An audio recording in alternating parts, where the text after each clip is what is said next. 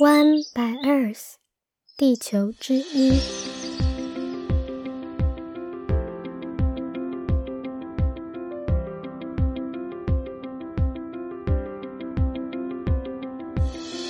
Hello，大家好，我是与大自然稳定交往中的小一。你现在收听的是 One by Earth 的第十集节目。在今天的节目中，我想和大家分享关于台湾的垃圾与废弃物。以及环保人为什么会这么反对各种塑胶制品呢？我会提到如何认识日常生活中的各种塑胶，以及它们对环境和健康有什么重大的危害。资源回收该怎么做？我们认真分类好的东西真的有被回收了吗？焚化炉和掩埋场就能够解决一般垃圾和事业废弃物的问题吗？以及最后，身为市井小民的我们。又可以怎么随手关心自己与地球呢？那我们要开始喽。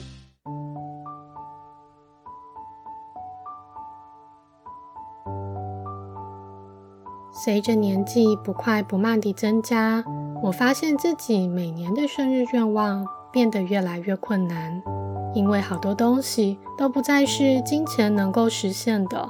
想要有陪伴重要的人的时间。想要有流浪于天地，等待拍一张照片的浪漫；想要一片发现自我价值与美的土地；想要随时与自然相伴的一颗真心。而这个 podcast 广播节目是我送给自己的生日礼物，就像是另一种形式的成年礼，帮助我在爱自然的这条路上往下一个阶段迈进。我第一个公开邀请大家来参加的成年礼。是在二零一五年的净滩活动，并且在隔年举行了减速的活动。我觉得，就像自己经历过的，净滩与减速是人们开始关心环境时，首先会拿出行动的两件事情。若有人问我想要什么生日礼物，当时的我会说：能不能少用点塑胶袋啊？一张纸只要两周，但塑胶袋可以在土里活二十年以上哦。烟蒂五年，保特瓶四百五十年，钓鱼线六百年，卫生棉六百五十年，保丽龙则无法生物降解。塑胶刚被使用于世的时候，被认为是最轻巧、稳定又耐用的好东西。它拥有一些很棒的特质，只是工业生产、经济起飞，塑胶和所有地球的资源变得廉价了以后，一切就变得有点不太对劲。我们的政府从二零零二年开始限塑，按照法规，店家不能再免费提供塑胶购物袋。但我们都知道，直至今日，还是有许多地方活在法规的规范以外。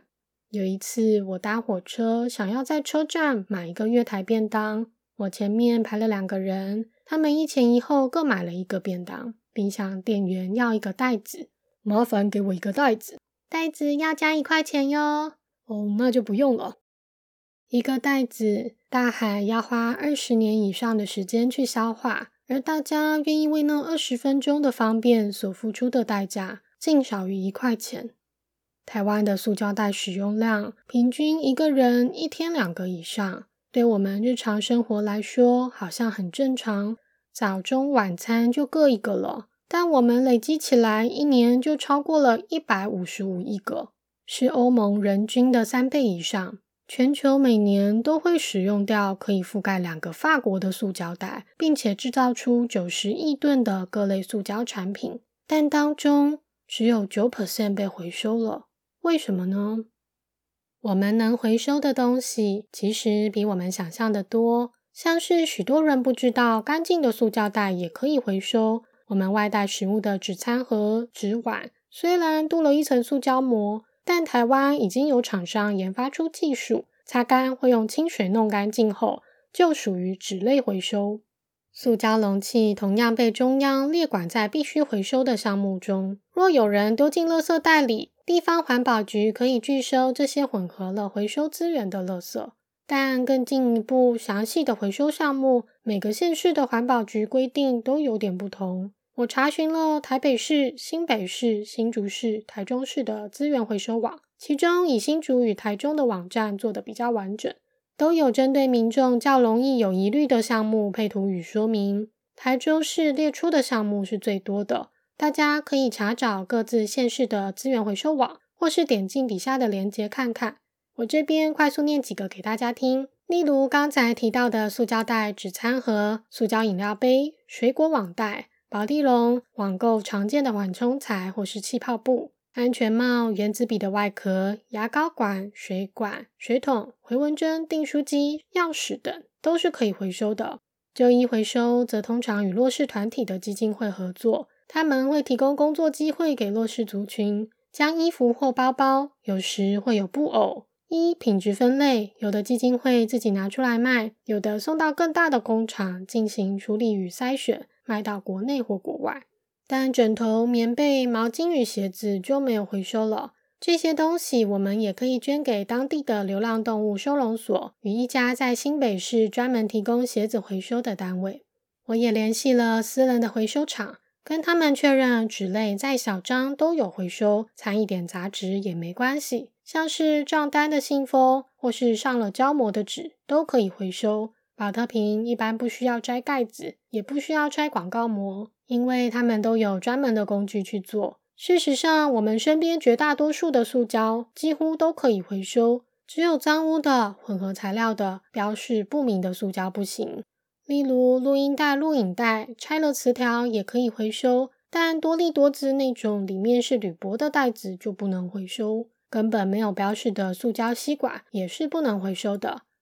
不过，既然大部分的塑胶都可以回收，那问题不就解决了吗？都是那些没有好好把垃圾丢进垃圾桶、没有好好做回收的人害的。我们只要好好整理，并把废弃物分门别类丢进垃圾桶、回收桶和厨余桶里，这些资源就能被妥善的处理吧？事情是这样的吗？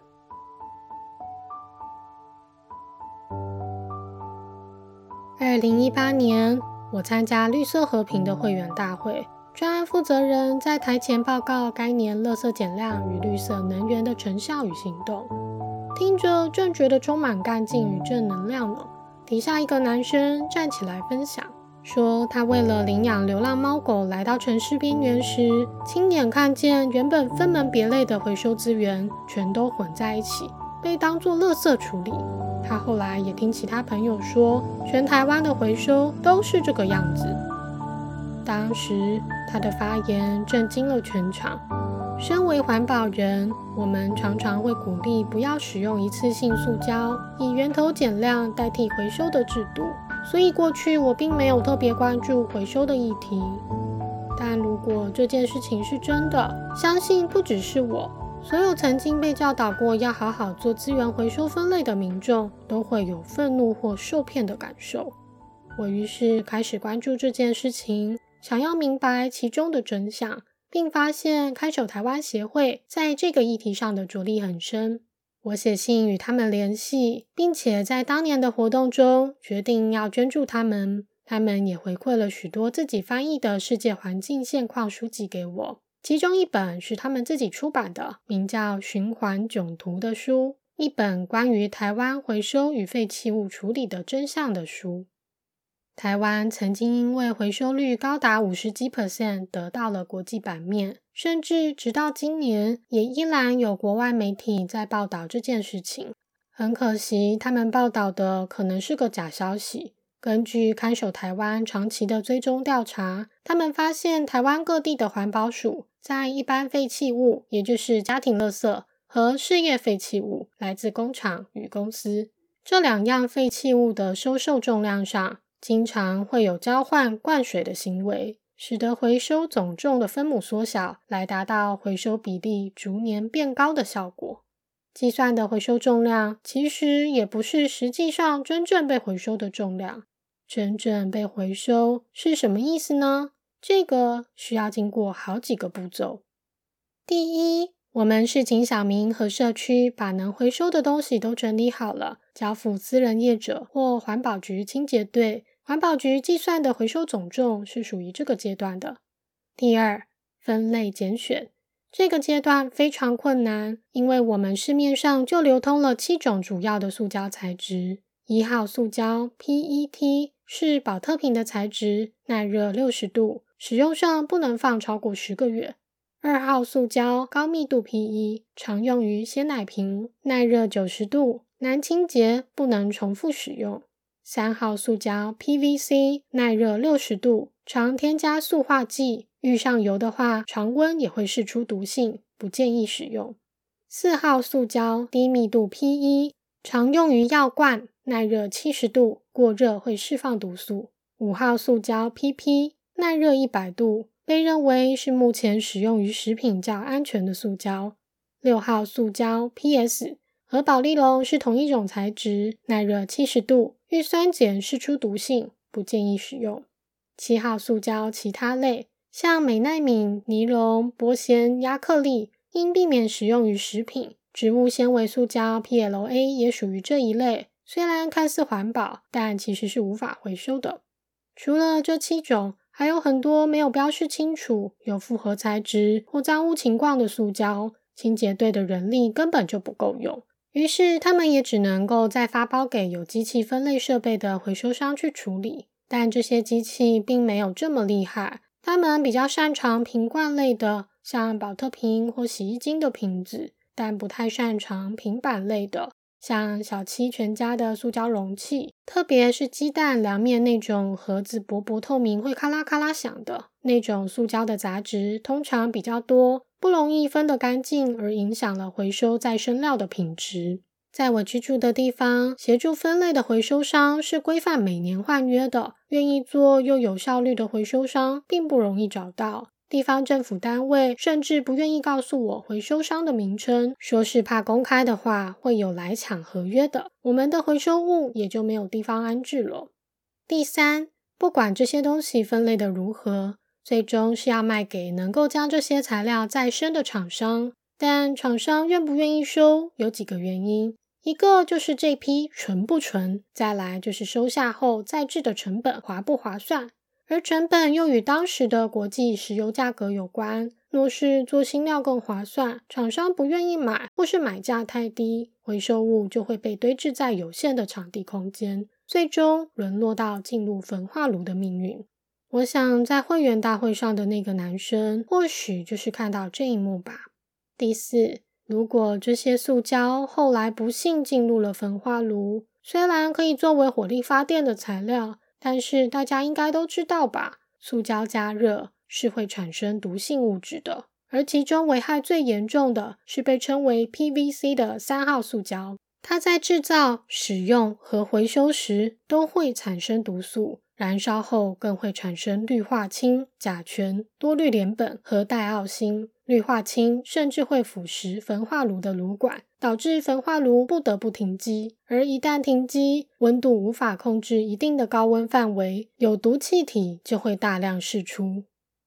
二零一八年，这种非计划性的停机发生了两百一十七次，每停机一次就释出整年正常运作的二十 percent 的世纪之毒戴奥辛。一九七六年。意大利一间农药工厂意外爆炸，数以万计的牲畜因而死亡。直到今天，该污染区依旧禁止进入。戴奥辛是最强力的致癌物质，只要极少的剂量就可以引发癌症。之所以被称为世纪之毒，是因为它可以在环境中停留很久，非常难以被分解。人体代谢戴奥辛的速度很慢。半衰期约为七至十一年，也就是即使之后都没有再摄入戴奥辛，也要花七到十一年才能使体内的戴奥辛浓度降低到中毒时的一半。它也被认为是一种环境荷尔蒙，对人类与地球上的生物都有巨大的影响。一九五二年，一个观察秃鹰十三年的爱鸟人发现一群行为古怪的秃鹰不孕。一九六七年，养貂场发现越来越多的母貂无法生育或难产。一九七零年，生物学家发现许多海鸥的雏鸟身体有怪异的变形。一九八零年，爬虫类学家发现一群生殖器异常短小的公鳄鱼。一九八八年，海豹与海豚相继大量死亡。接着，一九九二年，科学家发现，过去四十年，人类男性睾丸癌增加了三倍，精虫数量减少了一半。过去二十年，女性乳癌增加了三十二 percent。这些有关环境荷尔蒙危害的真实故事，都在我大学时曾看过的一本名叫《失窃的未来》这本书中。当时，我以为一九九年出版的这本书所描述的世界已经是过去式。人类发现环境荷尔蒙的危险，应该会大彻大悟。杜绝这些可怕的化学物质。遗憾的是，人类并没有这么做。环境荷尔蒙还是存在于杀虫剂、洗发精、化妆品、药膏以及许许多多的塑胶之中。它在看似坚固稳定的塑胶里，等待温度上升，等待化学或自然裂解时渗出，随着生物累积与食物链，被我们吃进肚子里。大部分的女性都以为，只要怀孕期间注意饮食，就可以确保孩子的健康。但环境荷尔蒙却会累积、储存在脂肪与子宫之中，在怀孕与哺乳时，就把打从出生来数十年的化学毒物转移给自己的孩子。事实上，根据一些最新的研究指出，除了海洋生物的体内，人类的体内也发现了大量的微塑胶，它们小的可以进入我们的血液循环系统，并被肝、肾等器官吸收。研究团队认为，每人每年的塑胶摄取量很可能高于五万个微塑胶。当我们购买保特瓶，想要喝到更干净的水，实际上却喝下比自来水高出二十几倍的微塑胶。甚至是在我们呼吸时，空气中布满的微塑胶也进入我们的肺和血液。塑胶耐用的性质，在滥用的情况下，几乎变成一种缺点。它变成碎片，变成颗粒，但还是一直存在于环境之中，变成了微塑胶。长期有经痛问题的我，直到今天才回忆起发育期时，自己也常常拿着保特瓶装温热水饮用。而这些长时间累积的症状，就像无形的心理压力，它不是立即性的伤害那样令我们有感，科学上也更难被证实关联性，而无法说服制造商放弃利益。我们真的要漠视这些潜在的危险因子？直到有一天崩溃吗？过去五十年来，用来制造塑胶的化学物质引发了生殖能力、肥胖、糖尿病、癌症、心脏与其他脑部相关的认知问题。从台湾政府提出塑胶禁令已经过了十八年的现在，我们的生活依旧充满了塑胶制品。塑胶与工厂排放的事业废弃物，一旦被制造出来，就必须花钱去处理。而政府向污染源制造商索取的金额一直都不足够，使我们常常是全民买单。这些废弃物进入了焚化炉，进入了掩埋场，或进入无数被非法倾倒的土地之中，给土地资源很有限的台湾带来巨大的污染与损失。那么，我们可以怎么拿出行动改善这些状况呢？一、减少使用塑胶制品，必须使用时，请看清分类，拒绝三号、六号与七号塑胶，并做好资源回收的工作。二、你知道我们的垃圾费现在是加在水费里吗？加入由看守台湾和多个环境组织共同发起的“垃圾袋随袋征收”的联署，让制造更多垃圾的人付出相应的处理费用。三，如果你经常网购，可以支持 Package Plus 配客加，在他们的合作平台上购物，包装就会被回收重复使用。这是今年才刚过募资的组织，更多的电商平台还在持续洽谈中。四。想知道哪些厂商违规排放污水与废气、倾倒不法废弃物吗？由绿色公民行动联盟所推出的透明足迹计划，开发了扫了再买的 App。购买之前扫扫条码，避开不孝厂商。底下分享 Android 版以及他们的网站，iOS 版本预计这个月会推出哟。五、加入社团不速之客，或下载 My Little Plastic Footprint，跟着网友或 App 一点一点把生活中的塑胶物品们淘汰吧。